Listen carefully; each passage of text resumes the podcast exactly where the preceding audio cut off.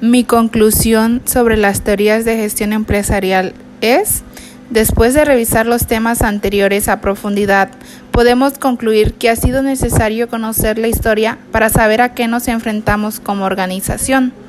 Los cambios que se han recibido a lo largo del tiempo ha permitido estar dentro de organizaciones más especializadas, más enfocadas a conseguir mejores resultados, importando cada vez más procesos y distribución que optimice los beneficios.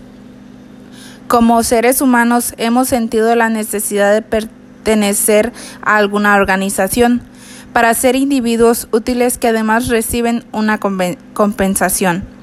Aún quedan situaciones que están por mejorar, porque todavía se evidencian conflictos que terminan en empresas que desaparecen.